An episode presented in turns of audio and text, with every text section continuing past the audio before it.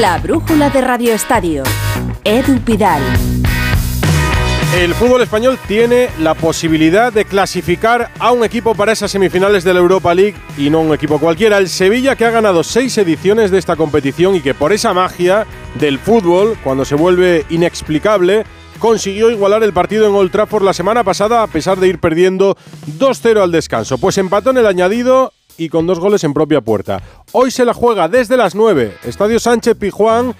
Ya irá cogiendo color y ambiente de partido grande, novedades, con qué sale José Luis Mendilíbar, Carlos Hidalgo, muy buenas. ¿Qué tal? Muy buenas. Sale Mendilíbar con Bono en portería, Navas, Marcao, Bade y Acuña en defensa. Fernando, Gudel y Rakitic en medio campo, un poquito a las bandas, Ocampos y Lamela, arriba en Nesiri, empieza a llenarse el Ramón Sánchez Pijuán que va a estar repleto, toda la grada vestida de blanco, son casi 44.000 almas las que vamos a escuchar hoy aquí. De ellos 3.000 son seguidores del United. De momento no ha habido que sepamos incidentes. Va a ir creciendo el ambiente que va a ser el de las grandes noches europeas de Nervión. Esas noches que llevaron al Sevilla a seis finales de Europa League. Todas ellas ganadas en el United. No juega Rashford de inicio. Sí juega Savitzer, el bigoleador en el partido de ida pita el portugués Artur Díaz. Un partido que vamos a contar en el Radio Estadio de Edu García a través de nuestra emisora en Sevilla, por supuesto, y para toda España en la web y en la app de Onda Cero. Frente a un Manchester United nos contaba Hidalgo las novedades. Miguel Venegas, no sé si da miedo o no este United. Muy buenas. Buenas, pues un poquito menos, la verdad, porque los dos que se han recuperado están en el banquillo, los dos importantes, quiero decir, sobre todo Rashford, que venía en un grandísimo momento y se ha recuperado, pero de momento parte en el banquillo, le veremos en la segunda parte. Y Luke Shaw, que también se queda en el banquillo. Eh, y con los que no están, Bruno Fernández, importantísimo. La forma en la que Ten Hag le va a sustituir en principio parece que es con un 4-3-3, con Casemiro de ancla y Savitzer y Eriksen escoltándolos un poquito más adelantados y... Y, la, defensa, que no está ninguno de los dos titulares, eh, Lisandro Martínez y Barán están los dos lesionados y, ahí puede hacer una vía de agua al Sevilla, porque Maguire y Lindelof bueno, que son bastante consolidados, pero a, menudo cometen errores y además esta, temporada están jugando menos que nunca. Y los laterales, bueno, eh, Dalot y Van Bisaca, sobre todo Dalot que va a jugar en la banda cambiada, en la banda izquierda, no parece que vaya a ser demasiado peligroso en ataque, porque por ahí lo tiene un poquito cortado y va a depender mucho el United de lo que hagan Sancho y Anthony en las dos bandas. Sevilla-Manchester United desde las 9 en Radio Estadio. Sin mancharnos de Sevilla, sin marcharnos de allí, pero en el otro lado de la ciudad ha sido un día muy especial porque ha hablado Joaquín Sánchez, el legendario capitán del Betis, después de anunciar que se retira al final de esta temporada. ¡La magia se llama Joaquín! ¡El escudo del Betis es Joaquín! ¡Vaya pase! ¡Ojo a Emerson dentro del área! ¡Balón en la frontal! ¡Puede marcar! ¡Joaquín! Arriba! ¡La imagen más esperada del beticismo! ¡Levanta la copa Joaquín! ¡El Betis campeón! Solo quiero que sepáis que me marcho con la pena que arrastra el momento y que he dado todo lo que tenía hasta el día de hoy. Agradecimiento eterno a mi afición bética, lo único que da sentido a este club. Fiel donde las haya, única, sufridora y alegre, la del man que pierda. Aquí estaré como siempre porque Joaquín se va, pero el Betis se queda. Es eterno. José Manuel Jiménez le has visto, te he visto a ti en la rueda de prensa y supongo que habrás visto a Joaquín emocionado porque le notábamos, para el que esté escuchando ahora la brújula, emocionado en su tono de voz, que no estamos acostumbrados a ver el tono de Joaquín así. ¿Cómo ha sido el acto? Muy buenas.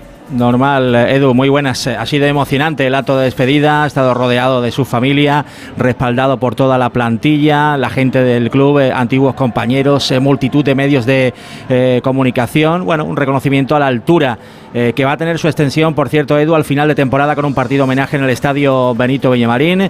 En 23 años como profesional se queda con un momento cuando en el año 2000 le convocó Fernando Vázquez para el primer equipo y él llamó corriendo a su padre para contárselo. Joaquín, que no ha podido evidentemente contener eh, las lágrimas, como veníamos escuchando, eh, la leyenda verde y blanca, que ha dicho que le teme sobre todo al día después y al que, por cierto, Ángel Aro, recordemos que Joaquín es accionista, tiene un 1% de las acciones del Betis, le ha abierto las puertas del Consejo de Administración cuando cuelgue definitivamente las botas. Ha hablado del récord de Zubizarreta, ¿lo tiene como objetivo?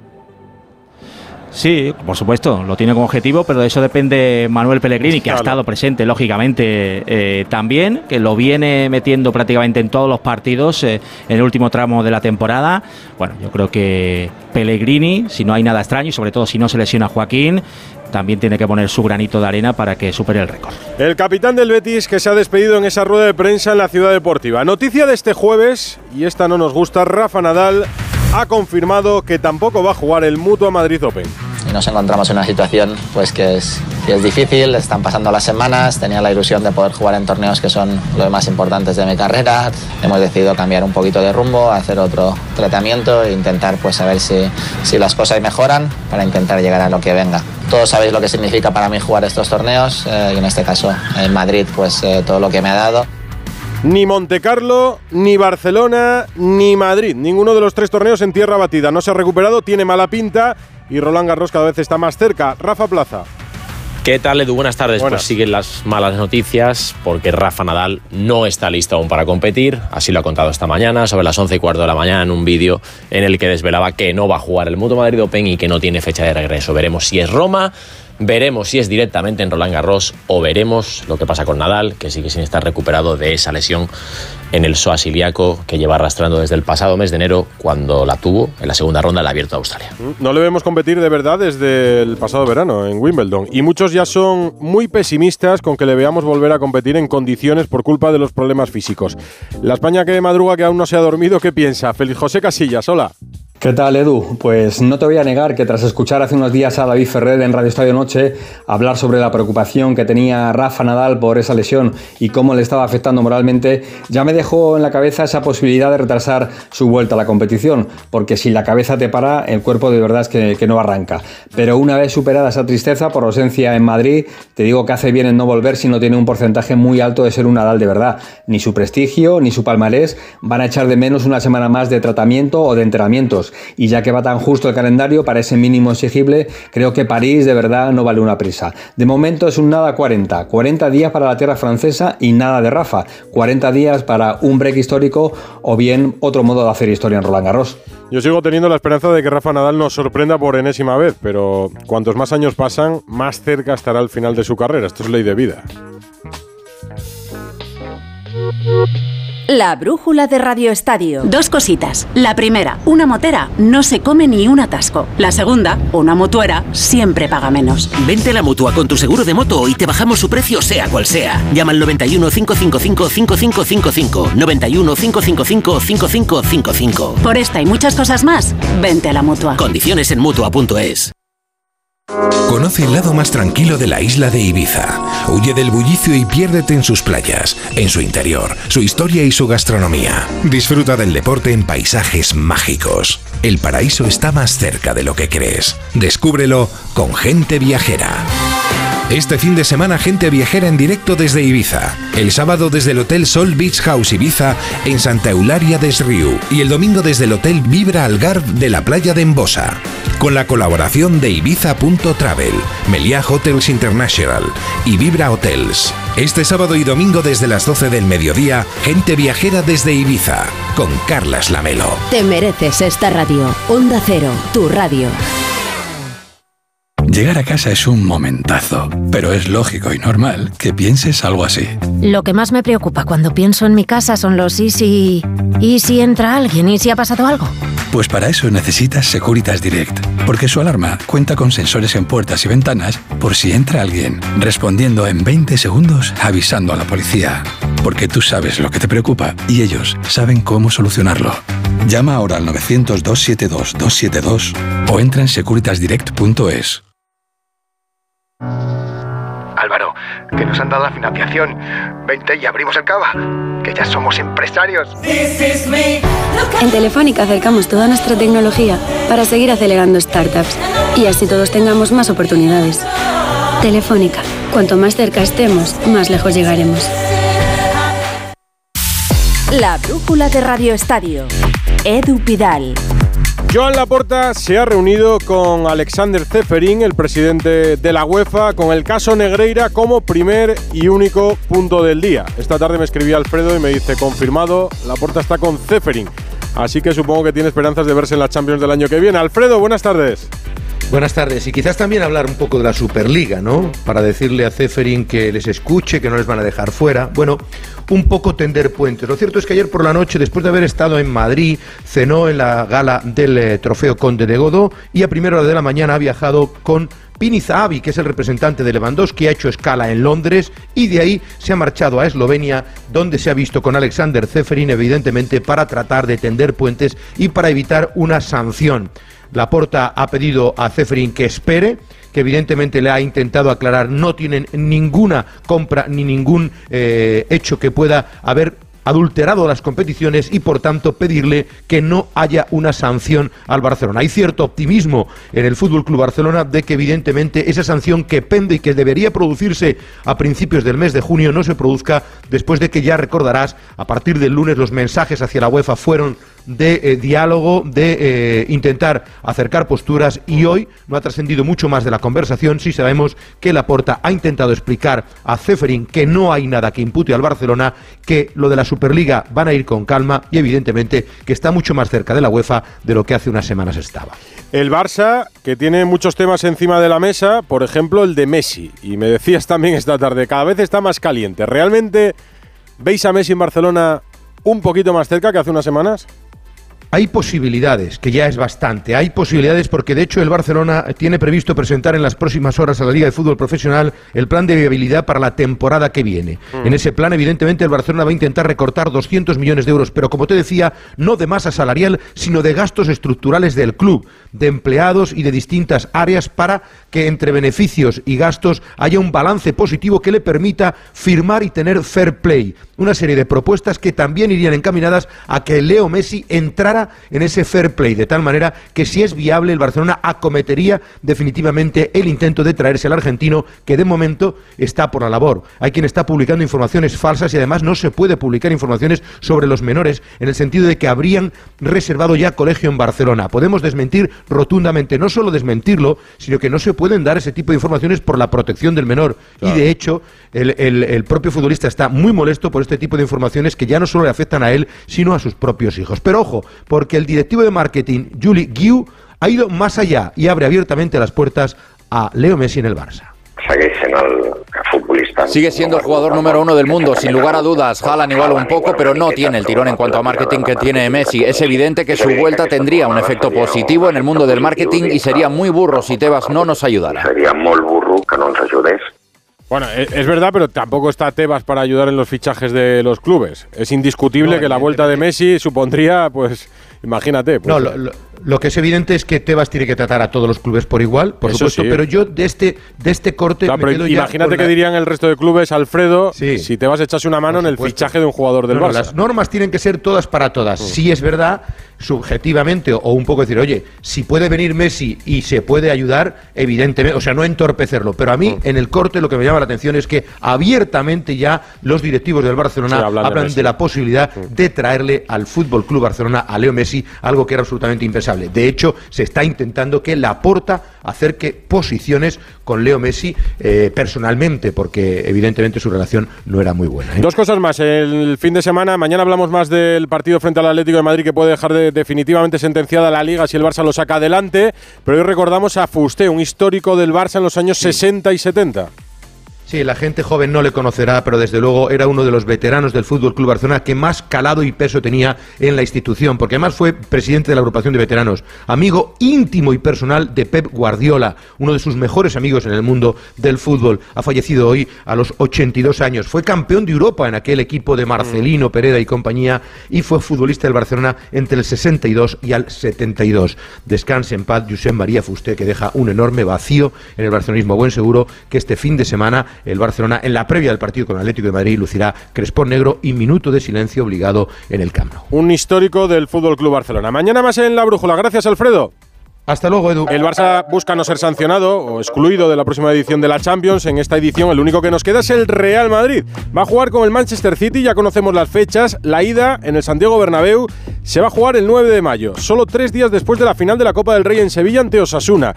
Y con la posibilidad que existía de haber podido jugar el día 10 y tener un día más de descanso, no creo que la decisión de jugar el 9 haya gustado mucho en las oficinas de Valdebebas. Alberto Pereiro, muy buenas. Hola, querido, ¿qué tal? Muy buenas. Bueno, pues te lo explico. Mira, eh, Movistar ha hecho todo lo que ha podido para pedir el día 10, que sabes que la decisión de los dos partidos era para, los teles con para las teles con derechos de la Champions, pero eh, aquí hay una historia que la gente tiene que conocer. Eh, BT, British Telecom, es la operadora del Reino Unido que ah, evidentemente ha pedido el día 9 por petición del Manchester City, pero Sky Italia eh, quería jugar el derby de Milán el 9 porque no tiene competición importante para ninguno de los dos clubes que no están en ninguna de las finales de Copa de Italia. Pero te explico por qué. Sky Italia también tiene participación, Sky Inglaterra, que también ha apretado a Viti para pedir el día 9 para el Madrid. Así que le ha salido mal al conjunto blanco tres días. Algún suplente de los habituales que suelen jugar muchos minutos jugará la final de Copa contra Osasuna, eso seguro. O sea, que habrá rotaciones en la final. Yo, es, por lo que me han dicho hoy, estoy completamente convencido que algún cambio, o sea, para que me explique, un Chuamení por Camavinga o por Kroos o por Modric, o sea, algo que Ya. no se note prácticamente en la alineación, pero que alguno de los intocables igual se va al banquillo. La torpeza de la federación es poner la fecha de la final de la Copa del Rey pensando a principio de temporada que podría haber españoles en las Edu, pero de la tampoco vale, porque igual es igual de importante las semifinales del Madrid que el cuarto de final. Lo mismo, pero sabemos que la UEFA no va a modificar las fechas de las semifinales. Eso la, ficha de la, la fecha de la Copa se ha movido muchas veces, incluso en esta edición, por diferentes circunstancias. Se podría haber previsto, pero bueno. La Eh, mala suerte para el Madrid es que es el único de todos los que están aquí que tiene competición eh, doméstica importante ese fin de semana, porque Milan e Inter no están en la final de la Copa de, de Italia. Sí, Está es en la lluvia y en la poli. Eh, A ver, aviso a los socios del Real Madrid. Ojo, que no se duerman, que hay fecha límite para quien quiera tener abono la próxima temporada en el Santiago Bernabéu. Pues el 3 de mayo, eh, tres días antes de la final de, Copa del Rey. Lo digo porque es verdad que ya sabes que todas las notificaciones del conjunto blanco ahora mismo son electrónicas y que habrá eh, personas muy mayores eh, que no miren su mail y que sí escuchen la radio. Pues el que esté escuchando ahora mismo la brújula del Radio Estadio, que sepa que para renovar el abono de la temporada que viene tiene hasta el 3 de mayo. Hasta ese día puede decidir si lo deja tres años cedido al club o pagar la cuota. Suben un 7% los abonos y para la temporada que viene un 15% las entradas de público general. El abono más barato, solo Liga. 440 euros en un fondo en el cuarto anfiteatro, el más caro 3.100 euros en el mismo sitio Edu donde estaban las cabinas de Onda Cero hasta hace cuatro días. Que es un poquito arriba. Información de servicio. No, para no los- digo las viejas, no las nuevas. Ah, ah, las viejas. Ah, bueno, entonces es un sitio Ah, espectacular. amigo, ya entiendes por qué- el porqué del cambio, ¿no? Eso es un sitio espectacular. Información de servicio, la que damos en la brújula del Radio Estadio en torno a la información de la próxima temporada en el Santiago Bernabéu, 9 menos 10, una menos en Canarias. La brújula de Radio Estadio. Pereiro. ¿Sigues, no, Pereiro? Sí, aquí Digo estoy. que tengo a la torre preocupado con la lesión de Alaba. Me pregunta si va a llegar o no para jugar con el City. Le he dicho que son dos semanas, que llegará, yo creo, para jugar incluso la final de Copa. Bueno, aquí le podemos dar las gracias a, la- a las televisiones inglesas porque siendo el, el, eh, día 9 tampoco nos ayuda, así te lo digo. Pero a ver, es verdad que para la final de Copa llega muy justo, pero que tiene que apretar para las semifinales de la Liga de Campeones porque Militao no está por tarjetas, 15 días por una rotura en el tríceps de la pierna derecha, eh, Mendy también es baja, así que Alaba o aprieta o en la final de Copa, Militao y Rudiger y en las semifinales de Champions, Rudiger y Nacho. Oye, pues si hay que elegir, mm, sacrificamos la final de la Copa del Rey. ¿eh? es que claro, Ya te oye, lo digo yo. cuidado, porque Ese es que, hay que defender, alguien mío. tiene que defender a Haaland, ¿eh? Mm, Yo, No, en fin, yo te digo que ti- ese es Rudiger. Vamos, lo tengo más claro que el agua. O sea, a ti lo que te mete miedo es Haaland. Rudiger más que Haaland. Rudiger más que Haaland. es una buena lectura. Gracias, abrazo, Pereiro. chicos. Con Rudiger, con Nacho, con Alaba, con quien sea, el Madrid jugará final y semifinal. Eso seguro. Un paso rápido por Sevilla por si hay última hora. Se van llenando las gradas del Pizjuán. Recuérdanos el equipo, Carlos Hidalgo. Sí, sí, las gradas están prácticamente repletas, todos vestidos de blanco, prácticamente lleno el Ramón Sánchez Pijuán. Todavía quedan algunos seguidores de los 3.000 ingleses que van a animar al United. El 11 de Mendilibar para este partido lo recordamos rápidamente. Bono en portería, Navas Badé, Marcao Acuña, Fernando Gudel Rakitic, Ocampos, Lamela y Enesiri. En unos instantes se va a llenar por completo el estadio del barrio de Nervión. Y está nervioso Pablo Blanco, nuestro Pablo Blanco. Pablito, ¿cómo lo ves? Hola. Buenas tardes. Hola Edu. Eh, bueno, el ambiente, como te puedes suponer, es espectacular. Eh, aquí el público está entregadísimo, hay muchísima ilusión. El campo, el campo de juego no puede estar mejor. Eh, y está todo, todos los aficionados sevillistas están entregados al equipo, ¿no? Es una, va a ser una noche yo creo que espectacular y a ver si los resultados se nos dan y, ya te digo que, todo ahora mismo fluye eh, con un ambiente eh, realmente impresionante. ¿no? Y mira que yo he visto partidos en el Sánchez Pizjuán, pero, pero esto yo creo que esta noche va a ser distinta. Un saludo para todos. Disfrútalo, un saludo Pablo. Ya sabéis que aquí seguirá la brújula. Si alguien quiere escuchar al Sevilla, en la web, en la app de Onda Cero, en el Radio Estadio de Edu García. Quiero repasar los partidos que se juegan hoy, otros tres, otras tres eliminatorias, al margen de la del Sevilla en la Europa League. Miguel Venegas, si te llama la atención, ¿cuál? Bueno, pues el Sporting Juve, donde la Juve ganó 1-0 en la ida. Además, la Juve llega con subidón, por las buenas noticias en Italia. 1-0 ganó al Sporting en un fallo de Adán y tiene que remontar el Sporting en casa. Y luego, la más bonita priori es la eh, Unión San Gilua contra el Leverkusen, eh, que empataron a uno en la ida. El Unión San Gilua es la sensación de la revelación de Europa esta temporada. Y luego lo del Roma Feyenoord, que ganó el Feyenoord 1-0 en la ida. Ah, ya hubo enfrentamientos entre las aficiones en el partido de ida y lo de hoy de los aficionados del Feyenoord en Roma ha sido un poco duro. No van a estar en el estadio, pero han viajado y la están liando. ¿La conferencia está fijando la gente o pasa desapercibida? No hay tampoco grandes, grandes equipos en cuartos Bueno, de no final quedan ya. españoles. Ya está la Fiorentina, eh, que se ha clasificado, ya va a estar la, en la semifinal. Ha, ha sufrido eh, contra el Poznan. Están en la prórroga el AZ y Almar y el Anderlecht y van a jugar el Niza Basilea y West Ham United contra Gent. Es una competición un poco exótica, pero es bonita. eh, me Exótica. gusta, me gusta. Ya, al- al- el año pasado estuvimos más pendientes de ella. La Juve, lo decías tú, juega hoy. Buenas noticias. Hoy ha sabido que le devuelven los 15 puntos del caso Plusvalías. Mario Gago, Italia.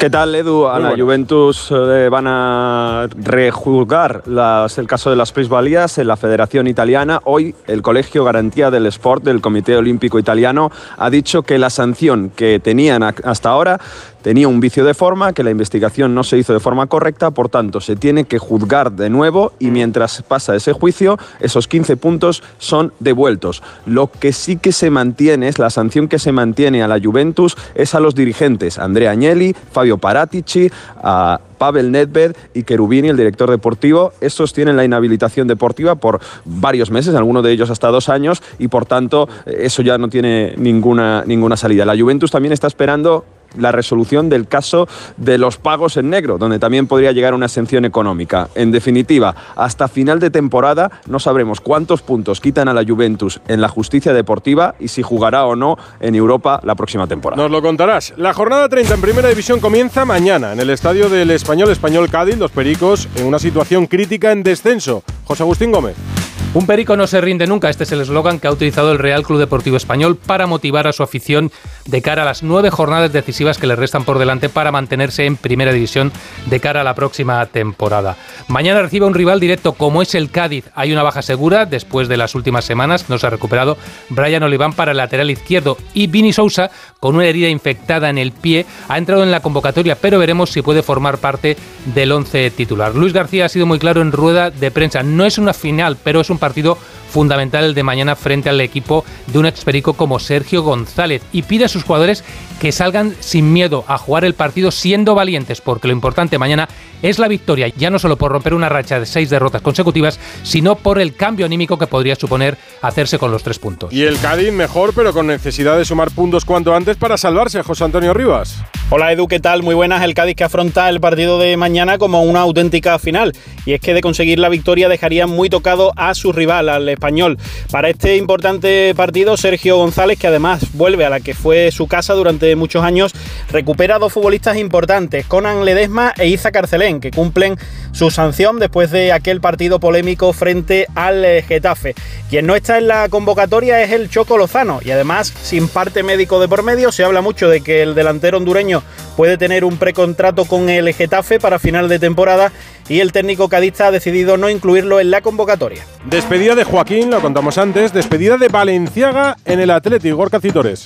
Hola Edu, el lateral guipuzcoano dejará de ser jugador del Atlético el próximo 30 de junio cuando concluye su contrato. Después de 12 temporadas en el club y hasta la fecha 321 partidos con dos títulos de Supercopa y cuatro subcampeonatos de Copa. En su palmarés, una decisión que entiende como natural. Es una decisión que he tomado con total naturalidad. Es importante para un jugador que vea que, que es el momento de, de dar un, un paso a un lado. He querido ser honesto primero conmigo mismo y luego también con el club. A día de hoy me siento muy muy orgulloso y súper feliz de, de, esta trayectoria que he tenido de, de 12 años. Por gente como, como Carlos Gurpegui, Joseba Garmendia, Óscar de Marcos, Josu Rutia o el Chopo, entre otros.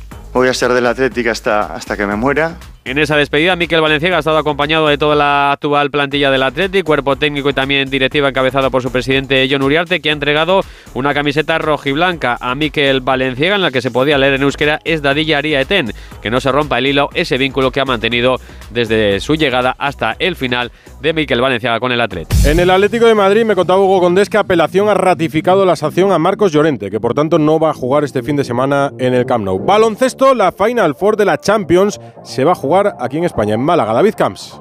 Buenas tardes, Edu. El Unicaja de Málaga jugará con el factor Carpena para intentar conquistar la Basketball Champions League. El Tenerife, defensor del título, el Japo, el Jerusalén y el Telecom Bonn se verán las caras en Málaga entre el 12 y el 14 de mayo. El sorteo será el próximo 25 de abril. Entramos, Edu, en el tramo decisivo en las diferentes competiciones del baloncesto. Los playoffs de la Euroliga empiezan precisamente el 25 de abril. Los de la NBA están en marcha con Memphis, igualando la Serie a 1 ante los Lakers sin su estrella ya Morant, pero con buenos minutos en defensa de Santi Aldama, siete rebotes.